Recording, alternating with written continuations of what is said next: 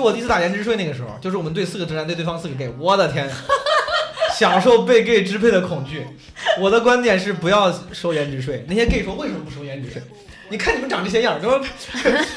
就很有说服力，是吧？我都看得到，在麻木的生活里强颜欢笑。我不想争，也不想吵，就看你们受不受得了。后来有另外一个资深辩手跟我说，他说京剧之所以能成为京剧，就是你用京剧的方式把它说出来，真的就是 就是你用强调的语气把它讲出来。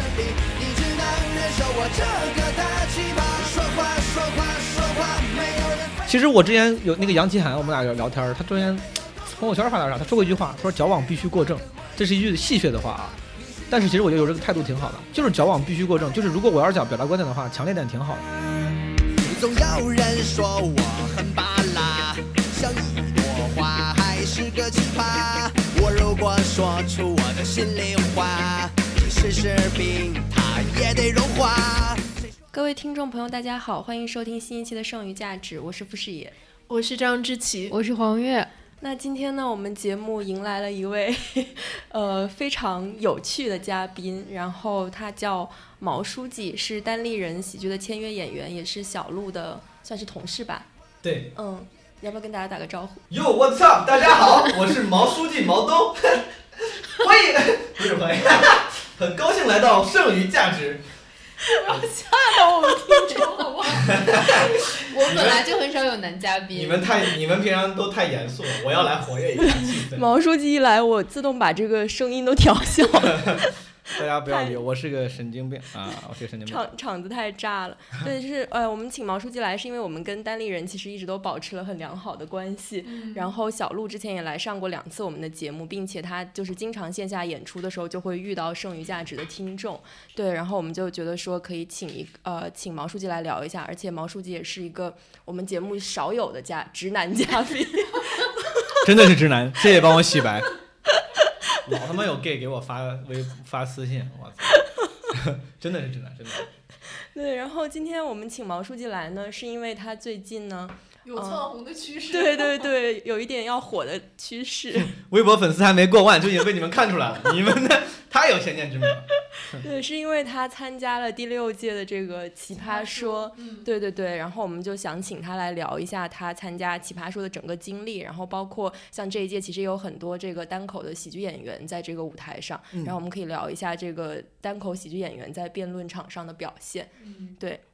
那首先，呃，毛书记要不要跟我们分享一下你当时为什么想要去参加奇葩说？是就是比如说节目组找的你吗？还是说你去报名了？是我自己报名的，我不知道如果不报名，他们会不会有可能？因为他们那个选角导演后来那个选角的过程到很很就是很久之后，他们后来确实好像听说，在我报名之后，选角导演因为想要更多的就是优秀的人选，还主动把基本上把所有脱口秀演员都过了一遍。但我确实报哦名比较早，我是我是主动想去的，就是就感觉有可能有可能会有更更更大曝光度呀，这是第一个原因。嗯，然后我不知道，就感觉这个在综艺节目里面，这是这是最适合我的了，真的，因为针 对真的，就就因为我不。我不，我不是我，我没有，我没有那么想红，就是这个这个欲望没有那么强。但是嗯作为一个脱口秀演员或者单口喜剧演员，你在只要你热爱舞台，你肯定都是希望被别人认可，希望被别人喜欢的，就是你希望 be likable，对吧？所以说，嗯我我肯定有这个这方面的，就是欲望跟需求，但没有那么强。所以说之前有一些别的，比如说节节目的机会，我就感觉每次都没有那么有热情。比如说做在单立人，毕竟是个喜剧公司嘛，有时候会有一些喜剧节目找到我们，我就热情没有那么大。比如在当时去进行奇葩说的那个就是海选过程的时候，同时还有另外一档节目，一档喜剧节目，我明显对这个奇葩说就更有更有热情，因为我后来反思了一下，就可能喜剧是我的热热情就是所在之一，呃，但没有占那么大的部分。比如说石老板，就是单立人的那个嗯创始人，我能，他是我认识人里面真的是最喜欢喜剧的，他就是喜欢喜剧这个东西，comedy 这个东西，他对喜剧创作之类的特别有热情。我觉得，我觉得喜剧是我表达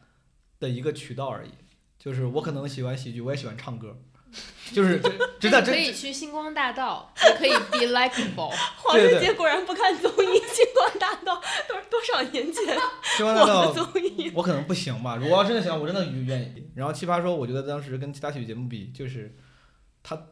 多了很多个人表达的成分在里面嗯啊。我我我不知道你们之前是不是从很早就开始看了，我是从大学的时候开始看的，就是应该是大学一三年开始播的嘛。毛书记望向了我，让我非常的紧张。啊，我应该是从第二季开始我看。我也挺早的，哦嗯，应就一六年的时就。那个时候，我是真的，我的后来发了条微博，我说我我说我之前其实想过有没有一天自己也站在这个舞台上。我是真的当年看的时候，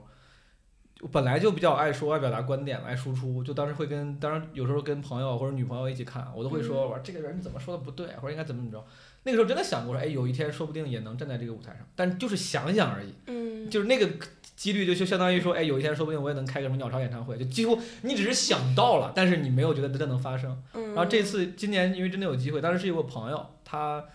他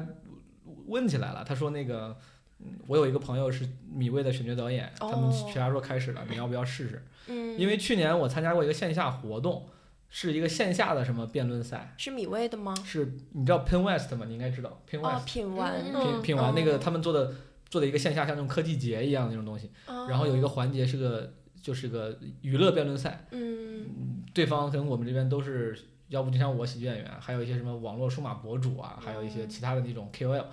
我应该是当时最最最最最不 KOL 的了。然后我们当时打完比赛之后，那个活动主办方他们可他也可能是顺口就是客气了一句，他说你这个还挺有意思的。然后他说那个我觉得你能去参加奇葩说啊。当时我我打完之后确实打的还不错，底下那个品完的那个骆一航，嗯他还他当评委嘛，他第一句话说毛书记我爱你，就是当时我觉得哎，我说我讲的还好像还可以，就我打的时候确实状态也很好，我就想哎，说不定真的可以。当时那个人他说明年说不定可以让你推你上奇葩说，他说我们公司有时候会可以往那边推人啥的，哦，好像也是一个那种我不知道，就是经纪公司之类。然后今年朋友提起来这机会之后，我就还挺挺有对挺有想法。嗯，知棋这一点应该跟毛书记学一学，我觉得我们都是跟他说了三十遍了，你为什么不去奇葩说？但是但就是这一期的开始的时候，真的有人来问我，哦，但是我说我觉得我上不了，你可以的，你低估了你的战斗力，我真的不行。志奇是撕逼很厉害吗？超级厉害，你应该关注一下他微博，尤其是他生气的时候，战斗力超高，你是什么风格的？理论风格。你是我我这风格上不了奇葩说，真的就我说第一句话里面可能就有三个词，底下观众没听过，哦哦，我懂我懂我懂。今年有一个类似这样的，是吗？第一场就走了。当时他开始讲女权，说这是什么当下女权什么什么结构性什么失衡，就是那种已经。哇，这就是我。然后我当时听到这儿的时候，我当时就是后来我们在沟通的时候，黄志忠什么，我们说多少听到听到那儿的时候，我们心里咯噔了一下，觉得应该听不懂了，就是想观众应该已经听不懂了。果然他妈那一场他走了。嗯，那个那哥们儿叫英伟，你们播的时候他应该已经播出来了，这个无所谓，确实不好使。我我其实也想走过这个路数，真的。我这我说真的，大家都就所有人都对给我的标签都是喜剧演员，他觉得你有点搞笑。我参加奇葩说第一场导演见面会的时候，就就是海选就没播出来，在录制之前的导演见面会，第一场模拟就是三 v 三打的时候，我打的那道题叫什么？奇葩星球收颜值税，你支不支持？嗯，后来这道题在正式录制的时候也也打过，但是我我没上。当时打这道题的时候，我那全篇稿子没有一点点搞笑的东西，开头就是我说亚当斯密有过课税四原则，真的，我写的全我因为我当时就特我特别希望。可能心里有点那种叛逆，就是我觉得你们都觉得我只会搞笑，我说但是老子也是出国读过书，有过受过高等教育的，我说我要让你们知道我可以就是好好说。然后那个时候他们问我最喜欢的辩手是谁，就他们以为我这种脱口秀演员可能喜欢什么傅首尔这样的，当然傅首尔我也很喜欢，但是那个时候我记得我说的是詹青云跟陈明，哦就是我喜欢好好说话那种。然后当时上去之后，我讲那个征税四原则，然后讲什么那个芝加哥什么横向征税跟纵向征税理论，我觉得我讲的简直是没有任何问题，完美，我操，没有任何漏洞。我当时觉得，我说我讲的这么这么对，怎么可能输？然后没有人没有人喜欢。当时我那场打完之后，我就以为我已经那个海选之路都到头了，因为那场之后所有人都都不喜就不喜欢我讲那种风格。如今那天还是那种线下评委，如今过来跟我说，他说你讲的太深了，他说不能这么讲嗯啊。然后我说那行吧，我说下明年明年有机会再说吧。但是没想到后来他们又拉着我回去打后面的导监会了，幸亏那次没把我刷下去。然后后来我就改风格了，后来我说行，我我经历了一个过程，就是说服自己当一个 Joker 也挺好。不就是叛逆失败了吗？对，是失就是失败了，是失败了。就你你讲这个，我觉得第一可能还是需要讲的有趣和煽动，嗯然后，但是我作为单口喜剧演员，对煽动情绪这个事情呢，又有点本能姿态上的那个嗯排斥。就你像我们在台上讲东西，都是尽量口语化，嗯我们很少会说，很少会声情并茂，于抑扬顿挫，看着你的眼睛跟你说，所以不要这样，要那样，对吧？你很少，但在那个舞台上是需要这样，这是演讲技巧。但我们又不太会这种，所以说你的很略显专业的知识，又没有声情并茂的那个姿态，就很难把这个风格打好。你像詹青云就打得很好，这个风格，他的那个整个音色、语气、嗯人设，讲那些东西也讲得很浅显易懂，是挺好。我那个时候可能有点就是确实是太急，想要证明自己不只是会搞笑，然后才那样。后来我就觉得搞笑也挺好的，搞笑也挺好，安心当一个安安心当一个神经病，我也认了。那就是因为你之前在线下演出有讲过说，就有一个段子，大概是讲你去奇葩说的体验嘛，就是说发现你在那儿成了性少数群体，哦，就所以他们那里真的是很多 gay 吗？这他妈俩看不出来吗？我操，这他妈为什么要这有什么可问的？你们看节目就看出来，挺挺多 gay 的呀，挺多 gay，当然很多 gay 了。刚开始 在那个在战队赛之前，好像他们昨前两天我们录完吃饭还在说，他们说这次历届直男最多。我说怎么可能哪儿他妈有直男？但是后来他们数了一下，好像的确是在那个战队赛之前，嗯直男挺多的，对吧？你想想，很多但是后来都被淘汰了。对，很多直男被淘汰了，包括当时比如他们说跟青云打那个什么思博那个博士，嗯就反正有一些直男在那个一 v 一的时候被淘汰了。后来反正走到我们现在这个阶段，我基本上大眼望去，呃直男确实不多，直男确实不是很多，嗯但是直男的比例已经是据说是往年最高的了，之嗯前比例更低。啊，他们太牛逼了！就我第一次打颜值税那个时候，就是我们队四个直男对对方四个 gay，我的天，享受被 gay 支配的恐惧。我的观点是不要收颜值税。那些 gay 说为什么不收颜值税？你看你们长这些样儿，都 就很有说服力。对他们他们他们一个一个都特别就是精致，你知道吧？他们穿的哇都巨精致，说要收颜值税，我们四个直男不不不能说这个，太太屌了，就是特别牛逼。我但是我后来就是当当时我打完那场之后，我真的是那是我对奇葩说信心的低谷，就是我觉得 gay 太强了，就是我完全没有。正是因为我对性少数群体没有任何的偏见，所以说我可以比较光明正大的这样称呼他们啊，我是完全没有任何偏见的。但是我不得不说，当时我打那打完之后，我还看了第二场道歉会。那天晚上我打了一场，看了一场，嗯就 gay 太牛逼了，我操，那他妈和画那套一套，那就那画一套一套的，然后就是又戏又多，又有道理，然后又命，你知道吗？命这个事情很重要，而且他们因为戏多的时候，他就他很放得下自己的架子，他既可以给你讲道理，还可以给你撒泼，就是真的，他的那个戏就是就非常牛逼，我真的觉得特别牛逼。嗯，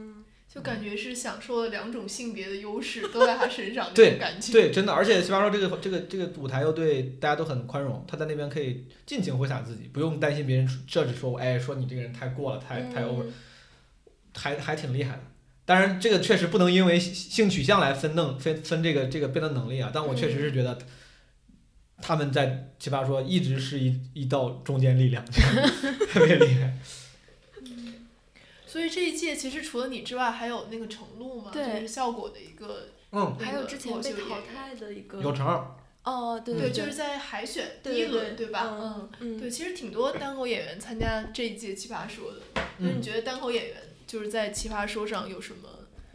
就是优势和劣势吗？没啥优势，只有劣势，真的吗？真的。嗯，就是劣劣势是什么呢？嗯啊，我我这个有点标题党了，我想想，肯定还是有点优势吧。我觉得做任何工作，在做另外一件事情上，总是有点自己的那个长处嘛。嗯优势可能就是对舞台不恐惧啊，嗯，但是我觉得大部分上奇葩说走到那个战队赛的人，对舞台都不都不恐对惧应该都不 恐惧，哪怕是你像有些辩手，感觉是做的毫毫无毫不相关的工作，但他们其实别的身份，比如说某个在学校当老师的胡老师，他其实也是一个辩手，他这也是嗯辩手，就是大家对这个舞台都不太都不太可能恐惧的。嗯，让我想想，单口演员对舞台不恐惧，然后呃，可能整个嗯姿态会比较亲有亲和力，我感觉，因为你在舞台上跟观众离得比较近，然后不不太会端着口用用词比较口，这但是说实话，这都是我都是硬掰的了，这已经真的硬因为 因为真的没啥优势，就是你要硬掰只能这样这么说嗯，但是但是这种这种优势门槛非常低。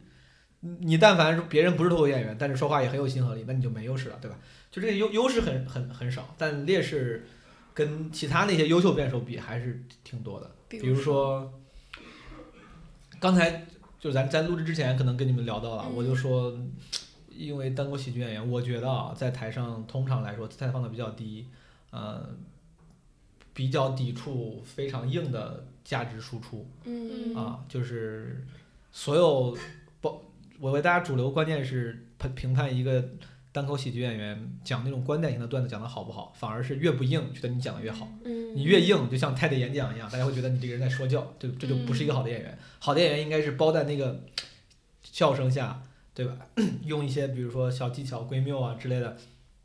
把那个东西点一下，嗯，我就走了。嗯，点一下，你懂就懂，不懂就算，对吧？我之前微博上发过，可能之前咱互相关注了嘛，我跟那个嗯志奇，他可能还看我，就 Bill Bill Burr Paper Tiger 讲女权的时候，嗯他就模仿了一下那些女权，有些田园女权的那种嗯姿态，他都不加评论，就让你知道这样很可笑，就不说了。但是你在奇葩说这个舞台上，你必须要把道理说得非常非常清楚，甚至有时候你要很硬的，就是他们不会觉得是硬，但对单口演员来说是硬，就是你要很直白的把道理说出来，嗯把道理掰开了揉碎了说出来。而且这个舞台特别特别的，我觉得信仰金句这个东西，嗯金句是决定你东你你是否你的内容是否能被传播，嗯甚至是奇葩说的观众觉得你的内容是否有质量的一个重要指标。当你的内容里面有一些金句，然后被传出来，他们觉得啊，这个人有见地，讲的东西好。嗯但其实金句是啥呢？你仔细看一看，我我自己我自己后来总结了一下，我觉得金句就是那种，首先金句的特质是它是个结论，它肯定是个结论，它是一个 conclusion，它是一个他妈我的就是一个我的下的论断，而且通常是看上去很有道理，你仔细一看只有结论没有论证过程，而且就是看上去似是而非的，一般都是金句，真的，看上去似是而非的都是金句。这这句话你猛一看感觉特别有道理，嗯但他妈至至于为啥有道理，到底是不是真的有道理，你要仔细想，感觉也不一定。而你在舞台上直接甩论断这件事情，就是单科演员其实是就像刚才说，不是很，就大家会很抵触。嗯我不太想直接告诉你，我说这件事其实是这样，而不是那样。我们要这样，而不是那样。我们很少这么说。嗯，但在那个舞台上，你有时候需要这么说，说的前后你再加个再加个押韵，加个排比，加个对仗，别人就会觉得哇有道理，对吧？就是这样的。嗯然后你就好像之前很有名，你们可能都不忘。我之前看的时候，第一季还是第二季，马薇薇说什么要不要看伴侣手机那个题，我记得特别清楚。当时成了个金句，他说什么你俩就是两口子，什么上上帝说女人是男人的肋骨，你的肋骨你玩它看手机，什么你养条狗啊，对吧？哦对呀、就就这句话，确实也说你你没法仔细分析，对吧？你这就它就是一个结论，你不不如养条狗，这个结论有什么用呢？但是当当他以金句的形式说出来，别人就会觉得哇操有道理。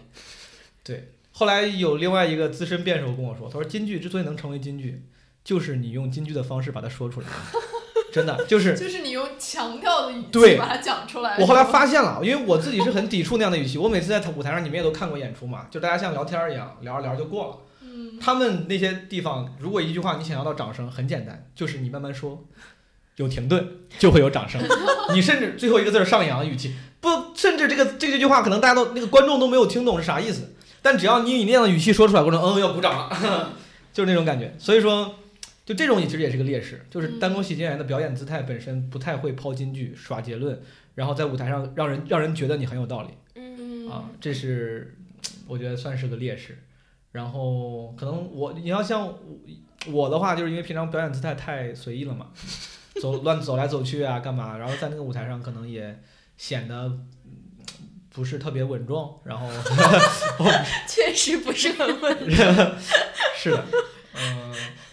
建议大家有空来，呃，如果在北京的听众可以去看一下毛书记的现场，毛感受一下。书记现场特别有那个调动性，对特别厉害。但是还是可以的，对不对？你们要先定个性，讲的还是可以的，是很好，虽然不太稳重，但还是可以。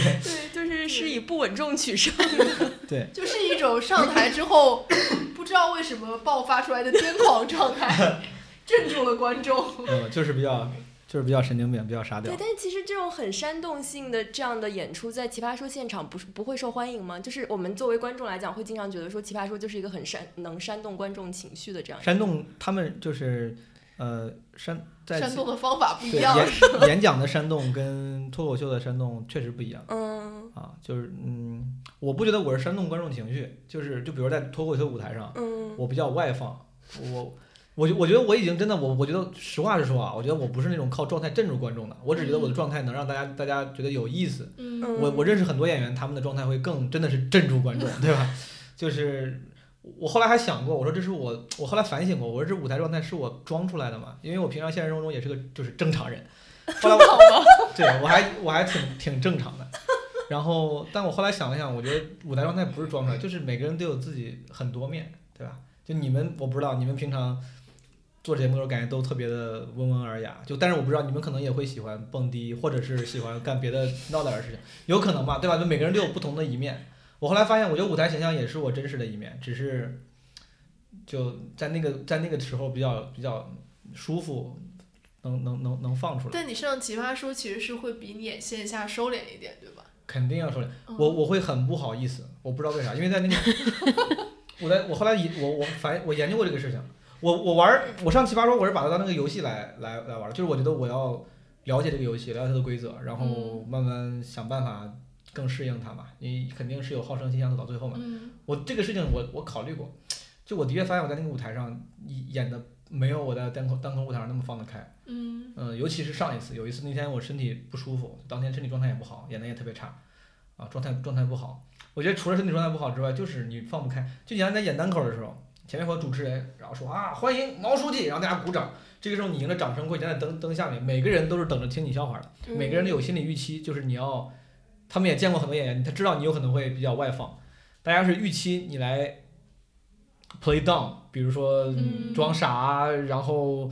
讲讲讲点什么奇怪的笑话。嗯我很有自信，当我这么做的时候，你们是 OK 的，甚至因为凭我之前的经验，我这么做的时候，你们肯定是开心的。但在那个舞台上，你刚一上去，没有人这么这样，有请毛书记，然后你会你你不会心理预设这帮人想听你讲笑话的。可能我上台的时候，前前面那个人刚刚讲了一个什么潸然泪下的故事，大家刚刚哭完，等着你继续讲一些很有道理的金句。我这让你说，哎，大家好，我来，不可能，大家肯定就那个人会觉得你在干嘛？嗯，就是真的，因为我目睹过，我知道你在你要是上去这样的话，很有可能你这这人在干嘛？你为什么不好好说话？就所以说你压力很大。所以说我有时候上去的时候，刚开始我甚至会故意收敛，我说哎大家好，我说跟大家跟大家聊点什么什么，就想慢慢进。嗯但其实有时候上次讲的不好，就是进的太慢了，就是我想慢慢进，然后等到中间想搞笑的时候，大家已经不觉得你在搞笑了，大家觉得你就是哦，他们他们已经固定觉得哦，你是一个正常跟我说话的人，所以说当你甩段子的时候，他们就觉得不是段子，他觉得你就是在正常说，他们就不笑了。哦，所以说，在那个舞台上，确实对我来说，我都已经算是比较舞台经验了，但是其实还是很难说服自己上去就放开，然后演。可能反而是因为见的多了，反而就在那个舞台上见了一些人放开，没有受到合理的反馈，嗯我心里害怕。我后来见过其他有一些喜剧演员，就是在后面可能现在没有播，之后请过一些别的嘉宾，喜剧演员在这个台上演，他们因为没有目睹过前面的那些就是状况，惨败的，对他们就是拿自己正常状态，上来就很夸张。嗯啊，就是他们没有这种心理负担，我是有这种心理负担的。我每次那个一噔噔噔噔一响说一遍发言，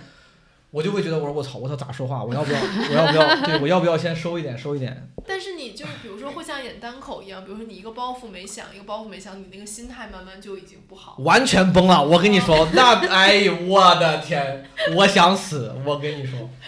有一次录制，我不得不说那次稿子写的还很不错，我真的觉得写的很不错，因为嗯我们每次那个稿子写完会跟那些内容导演过，他看我之前所有的稿子，他就觉得比之前都好，我自己也觉得比之前都好。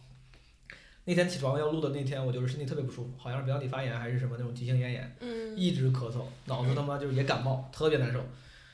身体也不舒服。上台的时候状态就是也有点荡荡的，不是很嗨。讲着讲着呢，大家就到到一个梗，嗯大家就不笑。我第一个梗在第一句其实就是一个梗，但是我想讲的稍微正常，就是像冷面笑匠那种，你知道吗？冷面了，没有他妈笑匠，我操，大家当时不笑，我想没有关系，我很专业。等我继续往下讲，又没有笑，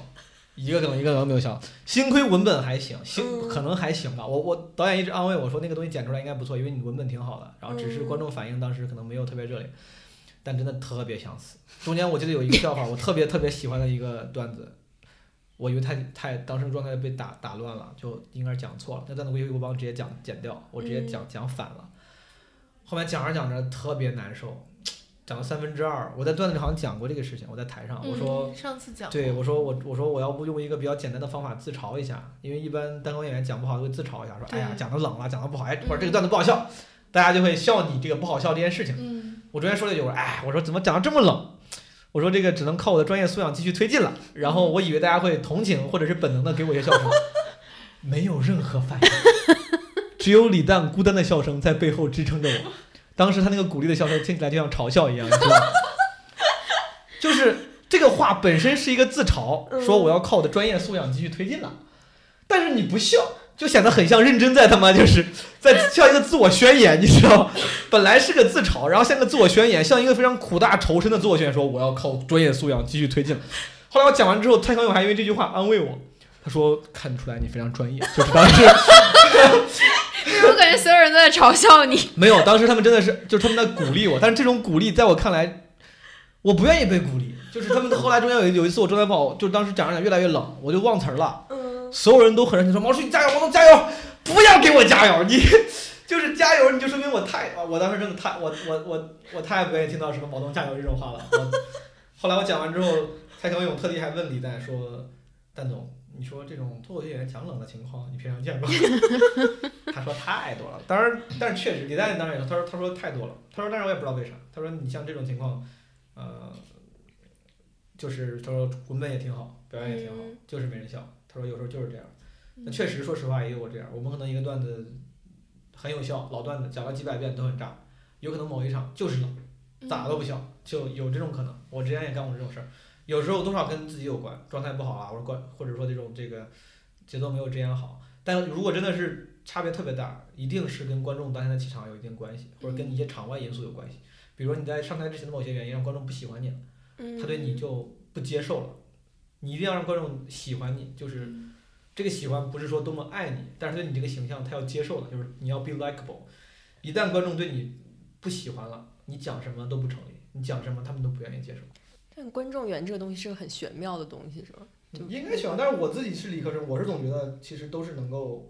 理论上是能够 计算出来的是吗？理论上肯定是有各种因素影响的嘛，嗯一定是有各种因素影响的。这个这些东西玄妙归玄妙，就可能没有那么明显，你做到哪些事儿都能好，但是理论上都还是有嗯，可以想出来哪些因素的。因为喜剧演员可能比较擅长解构这样的方式，包括李诞在救猫还是救画那一期，其实也就是他嗯其实是一直在解就拆解黄执中的论点嘛，然后嗯引发的这个反响其实也很好，嗯所以你会觉得说这是喜剧演员的一种优势吗？或者说喜剧演员是不是可以通过解构这个方式达到一种举重若轻这个效果？好，我觉得解构这个事情是大家赋予这这个论战的一个特点。嗯，比如说李诞，他一定是没有想说我要解构黄执中的。解构这个词，我甚至觉得他都没有想过。嗯，就是大家总是在事后赋予一件事情过多的过度解读，我是真的这么觉得。嗯，李诞那稿子肯定是提前写好的嘛，嗯他他提前写写好之后上台讲，然后顺势回应一下黄执中那个说法，他没有什么结构，我这个是辩论的很很正常的一个事情。嗯就哪怕作为一辩，如果我是一辩里面后发言的，我站起来都要回应一下对方一辩的点。我说刚才你们说啥是啥，其实是啥是啥。就这个事情没有那么高级，或者这个事情没有那么难，它就是一个最基本的一个技巧，甚至是最基本的规则。就是基本上你要在后面站起来，你基本上都要回应一下前前面的人，尤其在传统辩论里面。奇葩说里面可能有时候还不一定，你不说你就开始自己的演讲。其实我就觉得奇葩说其实更像是一个演讲节目。嗯他你开始自己演讲就有些，但是回应这件事情很正常，他没有什么解构黄执中，只是因为正常情况下，当你在站在一个持方去形成你自己的价值观的时候，形成你的那个立论的时候，你会想，你会想，你会选一些角度，然后把这个你的那个体系包围的滴水不漏，很完整。这个时候，不管对方用什么理由，你都可以来回回应他。比如说，我最早打过一个题叫保健品，我说父母买保健品被骗了，你要不要告诉他，对吧？你们觉得是你一来我一回，他说啥，我说啥，对方都有都有事情能够回应我，他说啥我都能回应他，感觉是反应很快，或者说都能互相解构攻防。但其实原因是因为我们都在自己的那个立场里面，自己的那个角度里面把自己包好了，就是不管你说啥，我都可以用我这个理论回回应你。我说的就是，比如说花钱这个事儿，就是父母的钱，不是你的钱，你没有权利管他。不管你说啥，我这个都是战无不败的一个武器，我就可以说，我说你再说那是他的钱呀，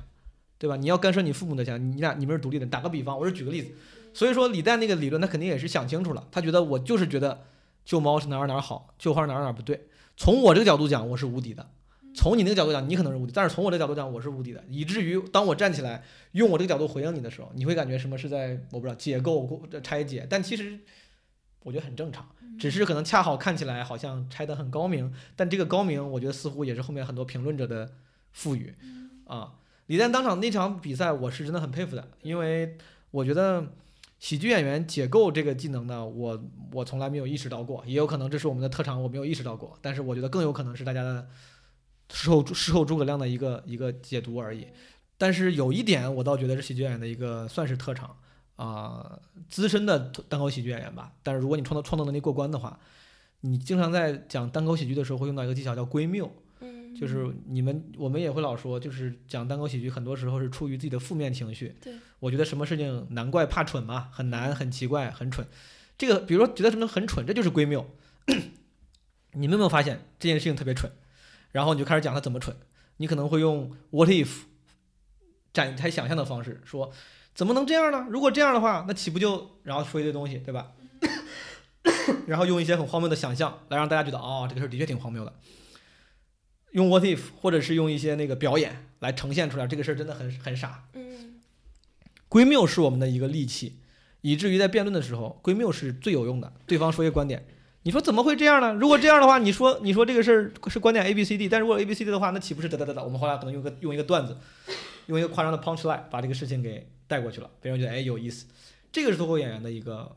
特点。但是归谬这个可能也是，也得是可能是比较资深的创作者，他能够跟把这个技巧跟辩论结合起来。嗯这是特点之一，特点之二就是角度都很清晰，这个地方是我最佩服李诞的。就是后来我实验过一次，我就失败了。就是他当时讲了两个两个道理，理论上都是歪理，就是以咱们讲理的这种人都不是那么正的理。他觉得说我画烧了才有价值呀，这种理不就是歪理嘛，对吧？嗯，就是这个什么救猫怎么每一脚踩在我良心上，是道德之眼。那其实他妈你这个人要你要想有道德，不是非要这样的，对吧？你就画挂画他妈挂家里也是他妈道德之眼，或者你把画照个照片儿画掉也是他妈道德之眼。但是这个你虽然经不起推敲，但是他的角度很清晰，他讲的时候别人会因为你的角度如此之荒谬而觉得，哎，这人有点意思。嗯这其实是大部分 stand up 演员在表达观点的时候一个特点，嗯就是我们在表达观点，就是我不能说我们，我甚至还不是其中一员，我没有那么优秀。在优秀的脱口演员表达观点的时候，国外那些很很牛逼的人表达对于女权 Me Too 的这种讽刺，或者说对于某些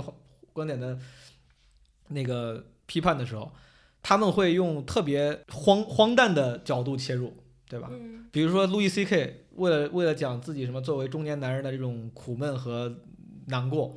他会说的把这个话说的很极端。他说小孩都是傻逼，他说小孩他妈都都都都都都他妈这个什么 kids are boring，对吧？嗯小孩没有任何价值。他说 my daughter is an asshole 之类的，他会说这种话。但是由于他如此之荒谬，以至于观众会觉得你这个人挺有意思的。他也知道你没有那么认真，你只是在表表达这个观点而已。路易 C K 说，二十多岁年轻人没有任何价值。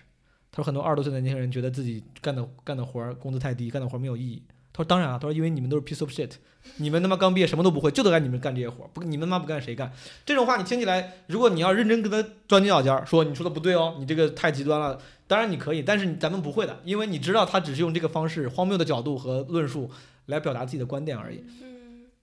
嗯李诞其实那天他用的这些角度跟观点，我其实就我当时是还是挺佩服的，因为在这个他那个表表演之前，我把它称为表演，在这个表演之前，奇葩说上哪怕是所谓段子有成段子手型的辩手，他们的幽默通常也是在细节处的，嗯说两句押韵的俏皮话，对吧？说两句这个预期违背的这种小歇后语，其实整个风格还是我觉得比较传统，或者作为脱口秀演员来说，他们那种所谓的搞笑风格对我来说，嗯，吸引力并不是很大。嗯当时我在现场看李诞讲的时候，我真的觉得特别佩服，就是因为我自己在当时在台上已经演演过一次了，我已经上过一次台了，我知道在那个台上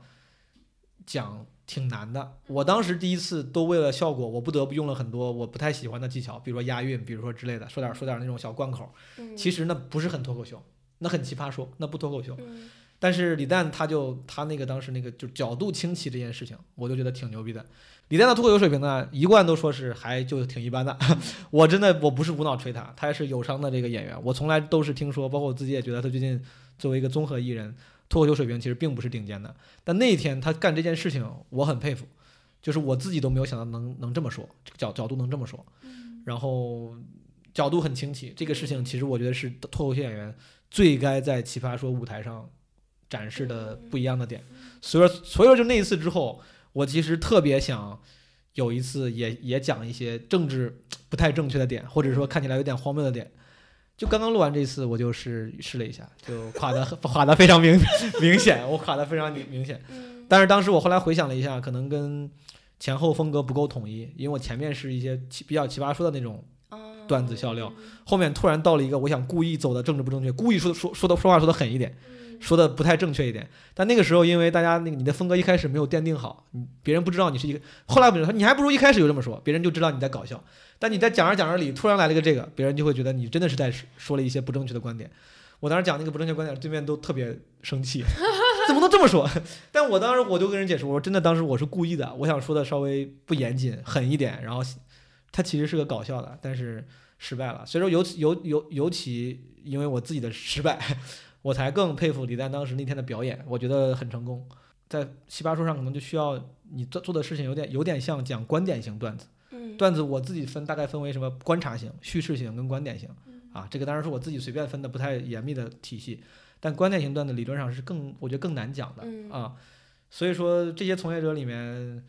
我现在说我说这是咱们演员的喜剧演员的优势呀，但其实我觉得大部分人都不应该觉得那是咱们的优势，因为你并不具备这个能力，我都不太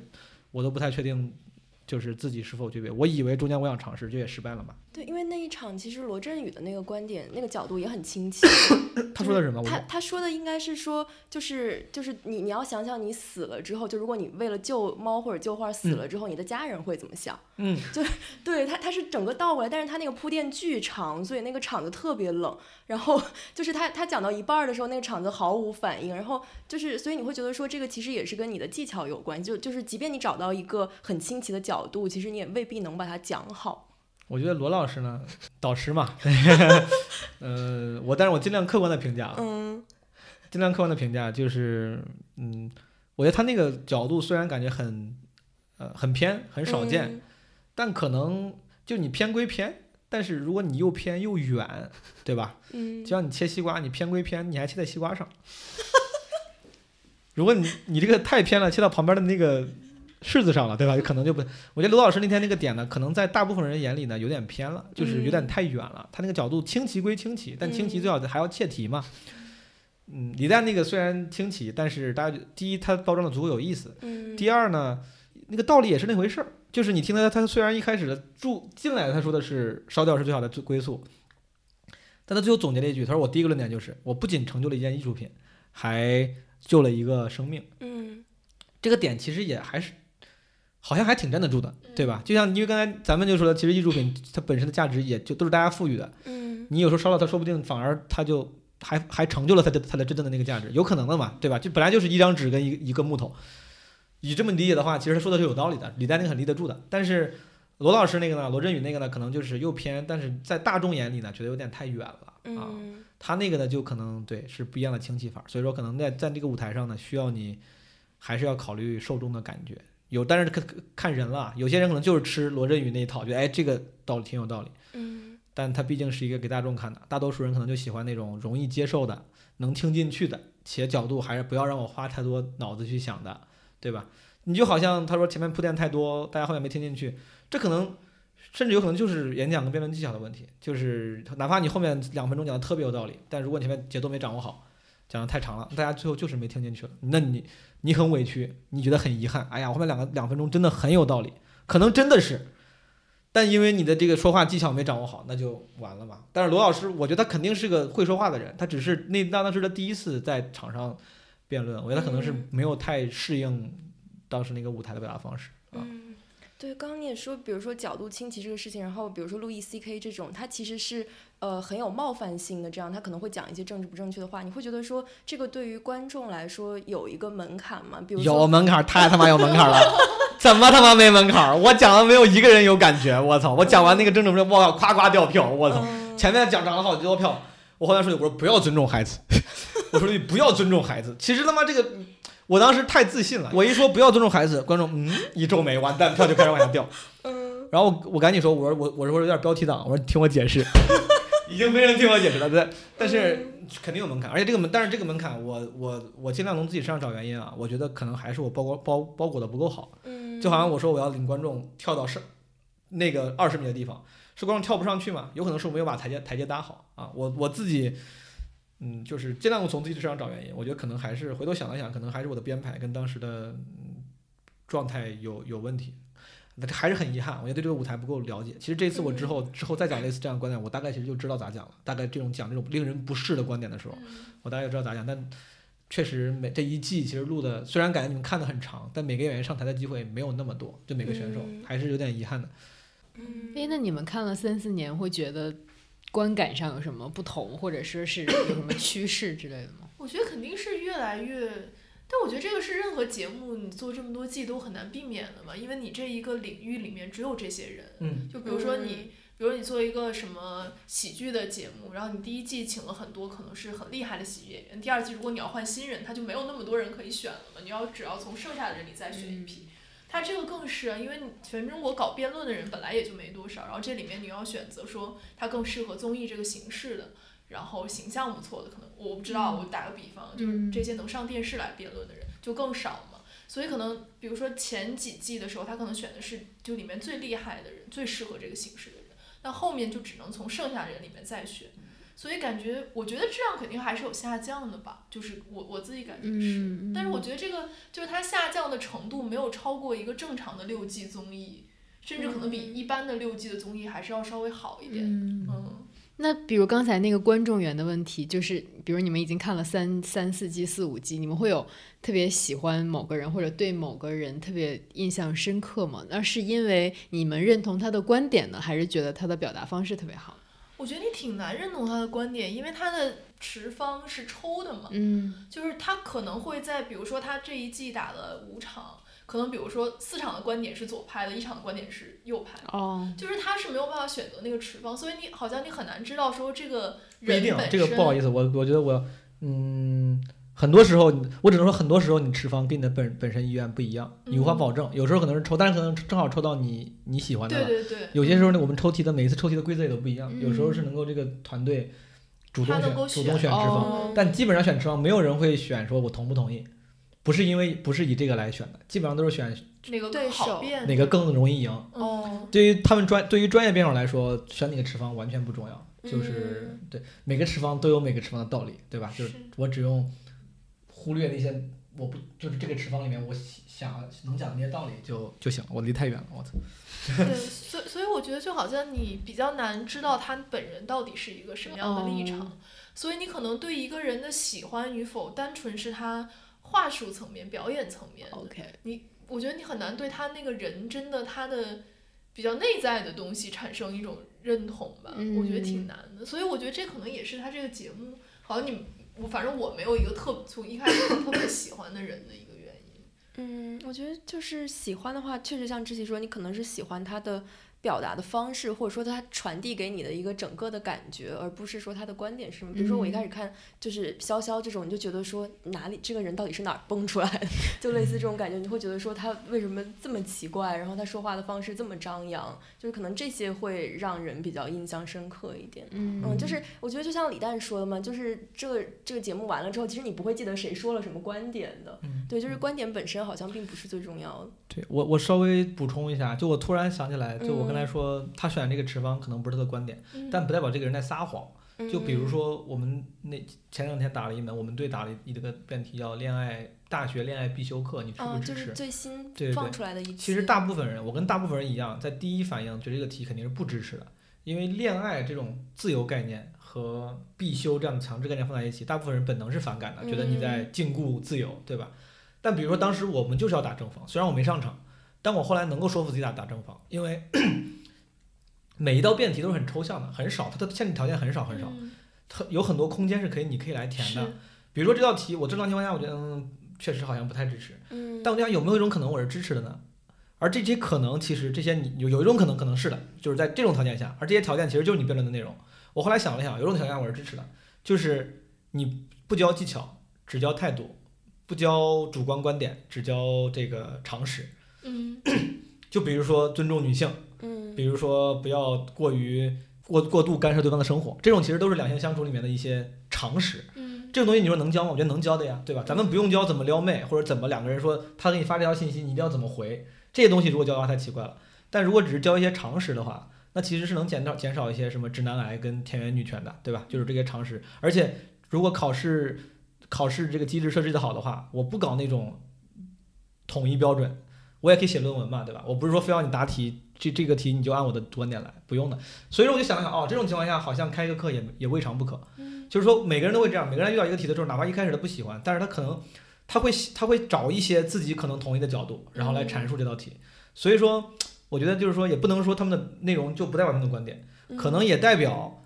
如果他们不得不不不选这个持方的话，他们会是什么的观点？当而他们说的这些观点还是比较能代表他们自己这个人的真实价值观的，我感觉。但你有没有遇到过一个题，就是你觉得完全你站到反站到那一边，你完全说不出一句话？不太可能。我觉得如果有这种题的话，这个题就不好。就是理论上好的题总是会有道理的。嗯。有一些题我不太愿意站在另外一方说，是因为我价值观自洽了。但是我完全能够理解，有一些人是真的真的可以愿意站在站在反方的。比如说有一道题我们之前打过，叫大概大概意思啊，就是要不要啃老。其实那个题大概意思就是你要不要啃老。嗯你作为我，我到这个年纪，我价值观很自洽，我觉得你不应该啃老，哪怕你不得不啃老，但是你不应该。哦，他那个题好像说在父母同意的基础上，你要不要啃老？我就会觉得这个就是我比较尊崇自由啊，然后独立啊，我就觉得不应该，怎么都不怎么都不行，哪怕你问父母借钱，你也不能算啃的，要算借的之类之类的。但是对方有一些人是就是信仰那一方，我觉得完全我可以理解，就是有些人觉得啊，父母要是愿意的话，也也不是不行，嗯我之后可以再报答他们，他养我，我养他，家庭就是这样的，你欠我，我欠你。就是我能够理解有一些人真的是信仰那方面，而且是有一些合理的论点的，就是不是不合理的。所以说，我觉得一个差不多点的好的题，不应该是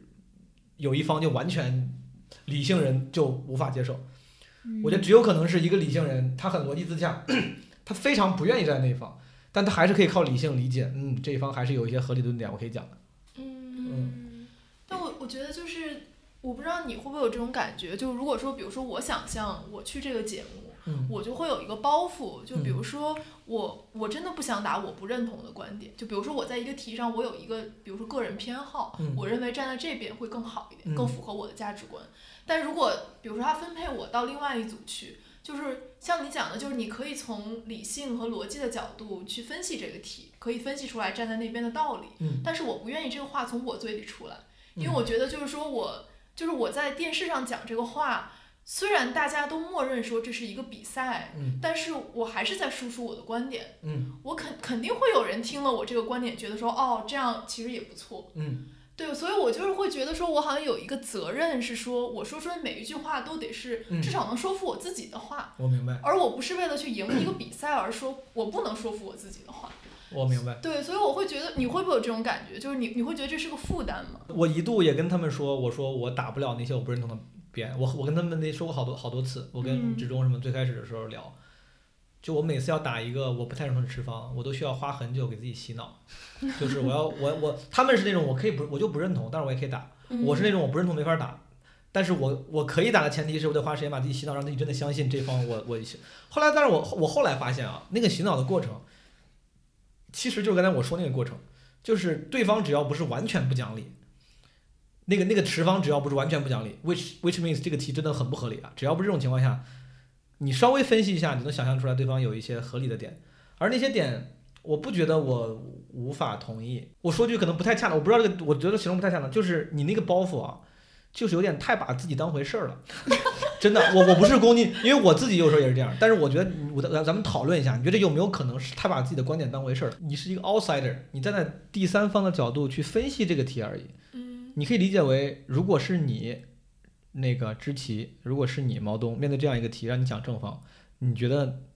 正方哪些点是更能更能说得通的，更 make sense 的？嗯，就是你是一个分析者，你说好，既然你给了我这个任务，让我帮让我帮让我帮你想想正方能有哪些点算是比较站得住脚的。这个过程其实是体现你价值观的时候，它并不是完全不体现你价值观，因为你想想支支能支撑起正方这个论点，可能有一百个论点，嗯这一百个论点里面可能只有三个你是你对你来说是站得住脚的，另外九十七个对你来说不太站得住脚。寻找这三个的过程，其实就是体现你你价值观的过程。如果是我的话，我可能会觉得五六七这三个论点最最最好。你觉得是十一、十五、二十五，对吧？这个就是咱俩的区别。所以说，观众是能够看出来你是个什么样的人的，就是你并不是来扮演一个你不是的人。嗯你选择哪哪些角度，用什么样的方式，都是在展表现你自己。所以我后来想的，就哪怕你哪怕我很在乎我自己，我很把自己当回事儿，这件事情也并不矛盾，我仍然可以通过选择的角度跟论点嗯。来让别人看见我是个什么人嗯。啊。那我可能还有一个问题，就是我记得之前应该是上一季的时候嗯。吧，梁文道有去做过一期嘉宾嘛，嗯。然后他在上面的发言就明显他非常不适应这个节目嘛，嗯。就是因为我觉得，因为我我从来没有打过辩论啊，但我就觉得辩论的思维方式是跟你一般分析一件事情不太一样的。因为一般你分析一个事情，其实你是很难站在完全的这一方或者完全的那一方，其实你是站在一个 somehow 比较中间的地带，然后你会说，如果你会给自己有一个假设，说如果这样的话，我觉得可以选这个；如果那样的话，我可以选那个。就是其实你是都可以的嘛。没错，对，但是你当你就是比如说梁文道他，我忘了那题到底是什么，反正他讲的就是说，我觉得这个题是没有办法站在两边来辩的，我觉得应该是中间。嗯，对，我觉得这个可能是大部分人你你遇到一个问题的时候，其实你的立场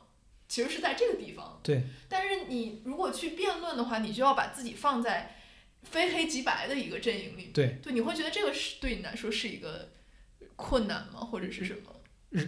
仍然它只是一个限制条件。我我刚开始的时候可能也会对面对一些我有明确偏就是喜恶的题，可能我会有这个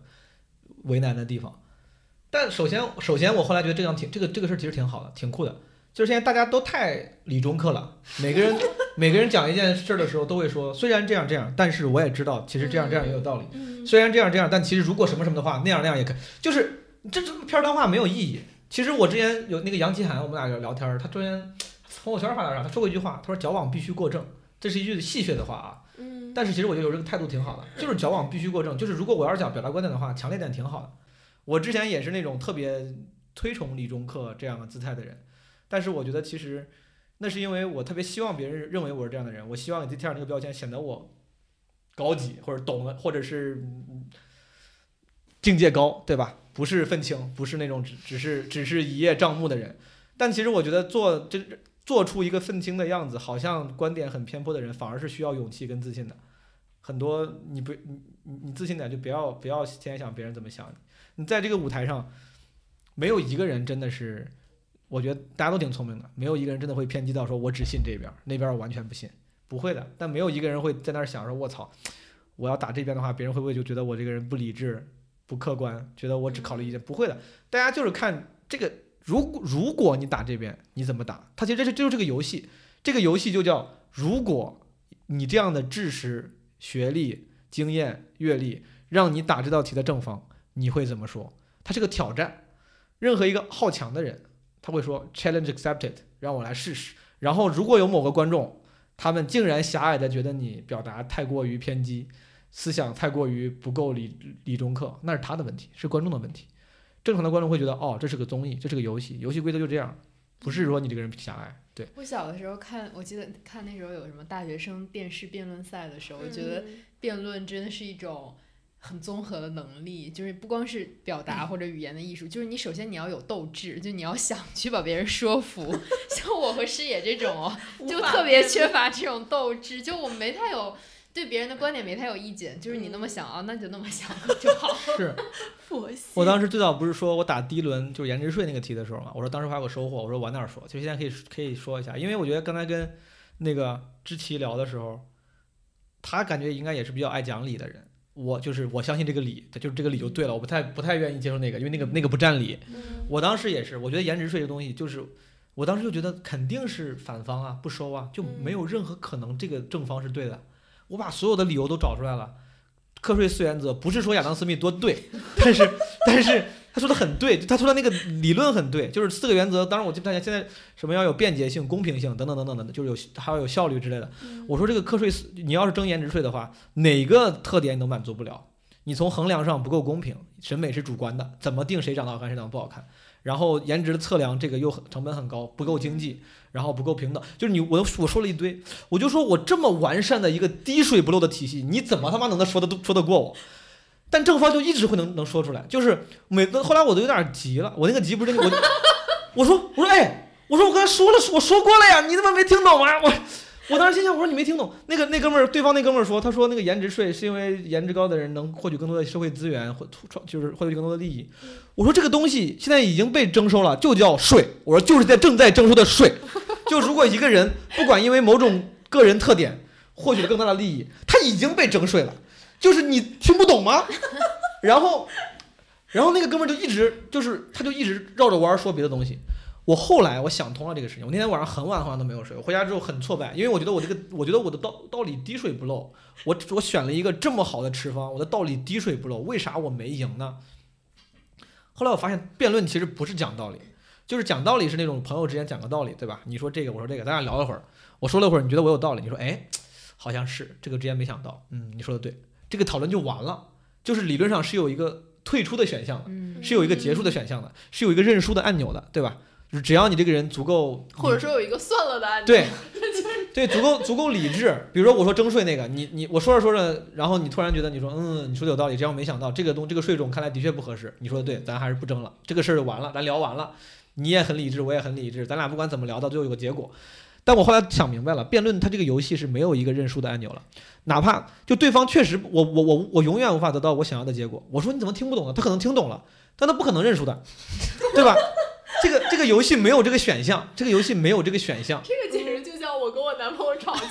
对就没有这个选项。对你你当时我就想通了，就对方不是说你我没必要生气，对方他只是在做他的工作而已，这是我们的工作，这是这是这是 our job，就是我的这会儿在这个游戏里面，我的我的要做的事情嗯，就是站在我的持方继续打这个点你，你把我堵住了，我无力反驳。那我这个时候我不可能说我说哦，好吧，我我我不知道该咋说了，你只能另开一个话题。我后来想通这件事儿之后，我心里舒服多了。我后来打比赛就是我我自己本来最反不真诚，我我当时本来辩论我是硬刚流，对方问我一个问题，我就一定要正面回答。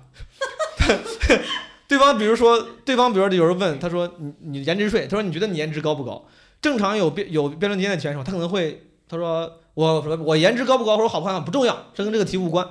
我就会想想，我说嗯，我说我长得还可以，就 就是这我只我只是举个例子，就是对方问啥我都会正面回应，因为我觉得我一旦不正面回应，就显得我怂了，嗯我不愿我不屑于用那些技巧，我觉得我不真诚。但是我后来发现就得这样，就是别人问了一个问题，你就说你说这个事情不重要，或者这个事情跟那什么什么无关，就是你可能会说这种话。嗯所以说，你一旦接受这个事实之后，你就发现辩论它就是个不是一个讲理的游戏，它就是一个逻辑跟话术的游戏。这个事情就是理题，所所有这个把这个事情看得太讲理，就我就我说，比如说看完李诞旧话旧话的演讲之后，写了公众号“霹雳蛋”的人，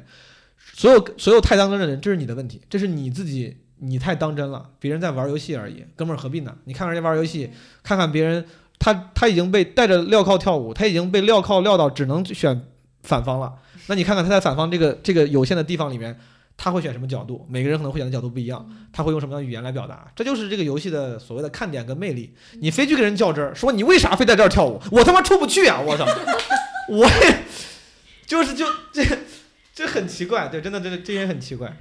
对，但我觉得就是可能另外一个角度就是说，我会想说，它作为一个电视节目，它还是有一些其他的功能嘛。嗯就比如说，如果说像黄月刚才讲的一个大专电视辩论赛，或者说一个线下的辩论赛，它可能确实大家都能够。呃，承认说它是有一个前提在的，就是说大家都不要把他们各自的持方当真。嗯。然后这个题可能本身也许它并没有什么太多辩的意义，嗯但是它可能是一个技巧上嗯很值得拿来作为一个考题的题，对吧？但我觉得就是，比如说，如果我们现在是做一个电视节目，并且做一个流量如此大的电视节目，它首先在选题上，它很多就是切中热点的嘛，嗯就是说它是跟你的生活相关的，并且。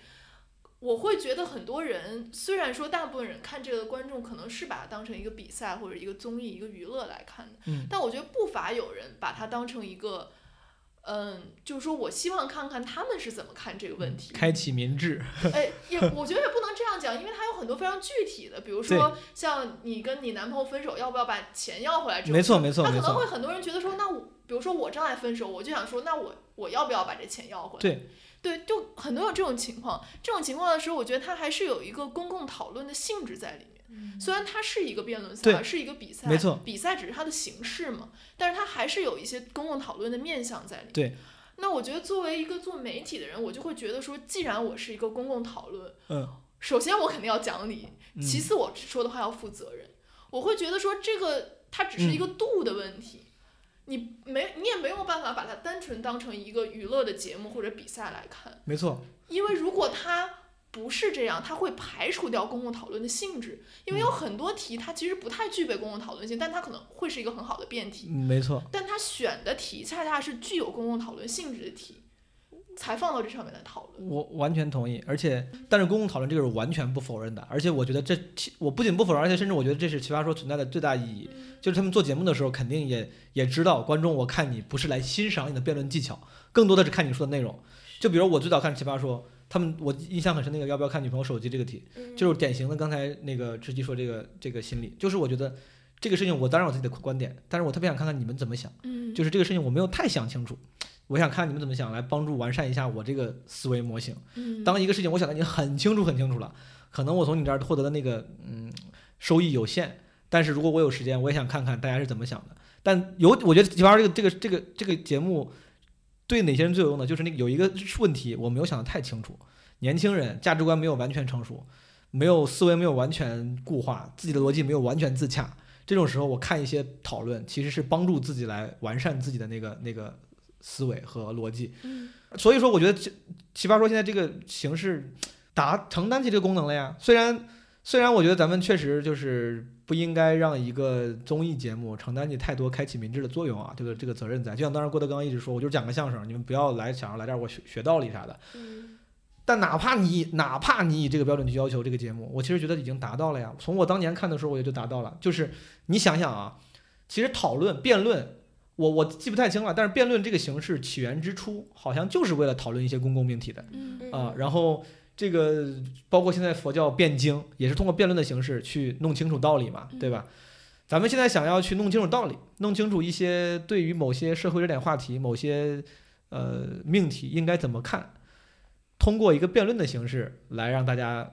有所启发，嗯这其实是很好的呀。我觉得辩论通过辩论的形式，其实就是牺牲这两边，我们每边其实也都很理智，但是我为了让你们能知道两边人都是怎么想的，我们各选一边，尝试尽我所能的站在这边发表观点。如果你是 A 边的，你也能看看 B 边的人是怎么想的，他们自己可能说不清楚，但是我作为中国顶尖会说话的人，我来把那些能想到的点全部想清想出来，然后并且包装包装出来，用最有煽动性的话说出来，你看会不会对你有什么影响？其实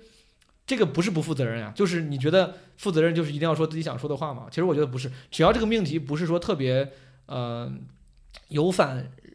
公共良俗或者是人性底线，说杀人到底对不对，对吧？一个人说杀人当然对，这个当然就不只要不讨论这种，大部分的命题都是都是正反皆可的嘛，没有没有到犯法或者是违背道德底线这种情况。所以说两两我们两方牺牲掉我们自己自己你对我们的那个理智印象，我们就拿这一方然后去变，然后我就我我在帮你们呀，在帮观众啊。你看看我们吵架，你有啥收获吗？你有最好，没有的话你看个热闹。我们在我们在花花自己的时间跟能力，让你们对感兴趣的话题能够多一点多一点 insight，多一点想法，对吧？嗯其实我觉得它已经承担起这个功能，而且而且承担的还比较好。理论上，如果你想对一个奇葩说讨论讨论的那些话题，你想要多了解一点的话，我现在想不出有更好的方方式了。你现在因为任何一篇文章写的话，其实可能都是有主观偏向比较重的。现在我我想得出来一个方式，两边辩论吵架，还不是一个人吵，三个人三个人吵，三个人三个人吵，有人是搞笑的吵，有人是深情的吵，有人讲理的吵，吵完之后还有一些这个本来就比较境界比较高的人，导师过来发表他们的点评。我花一个多小时给你讲了一件事儿，我又没让你非要投票，看完投票，你反正看完之后能学点东西吧？能学点东西，这已经是比较好的让你学点东西的方式了，还能咋弄呢？对吧？我觉得挺好的了。嗯，好差不多。对对对，呃，这一期节目我们聊了特别多，对对对，然后就希望大家呃继续关注毛书记在奇葩说的表现，然后也希望大家可以去线下多看毛书记的演出。就是奇葩说上表现不好，大家千万不要骂我，千万不要骂我，谢谢。以及多关注毛书记的 vlog《雨中小电 驴》现唱。对对对，可以，大家可以关注那个单立人的公众号，然后上面可以有看到每周毛演出书记在线下演出的那个消息。对对对，嗯嗯毛书记线下真的非常好看，对非常推荐大家炸去谢谢看。嗯谢谢大家，而且你在线下还有可能遇到我们三个。你们就少来一点好不好？最近最近没有新段子，你们就今天中午我们交流了，因为我最近密集的看了他两场，嗯然后发现第二场的所有段子我都听过。哎呀，不要，我不好意思了。压力好大。好的，那我们这期节目就到这里了，我们下期再见，拜拜拜拜。Had a bad night. Had a real bad night. Kind of night where you wish you didn't have to have any more nights. You had a bad night. was at a shitty, shitty night. It wasn't your first and it wasn't your worst. But all the same, could somebody please stop these? 感谢大家收听，你可以在 Podcast 喜马拉雅上关注我们，也可以在微博上搜索我们。我们的微博是剩余价值 s e r v i c